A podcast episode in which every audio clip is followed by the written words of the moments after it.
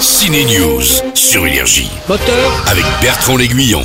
action Roman le Romain est dans la place.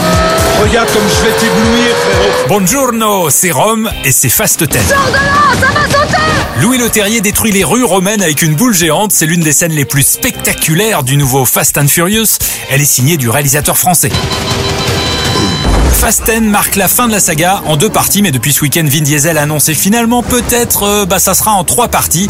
Le réalisateur français installé à Hollywood a voulu marquer son empreinte avec des scènes un peu plus réalistes. Bon, il y a quand même un échange chelou d'enfants sur une autoroute d'une voiture à l'autre. Ça, c'est le spectacle habituel des Fast and Furious, mais c'est vrai que dans la capitale italienne, il y a une boule géante qui, elle, fait vrai.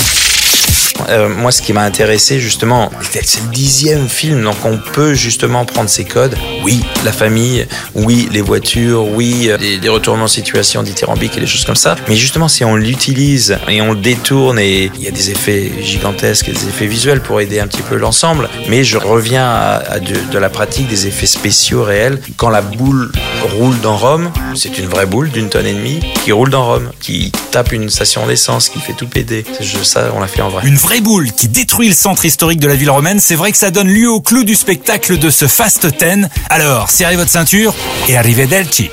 Énergie. Ciné News.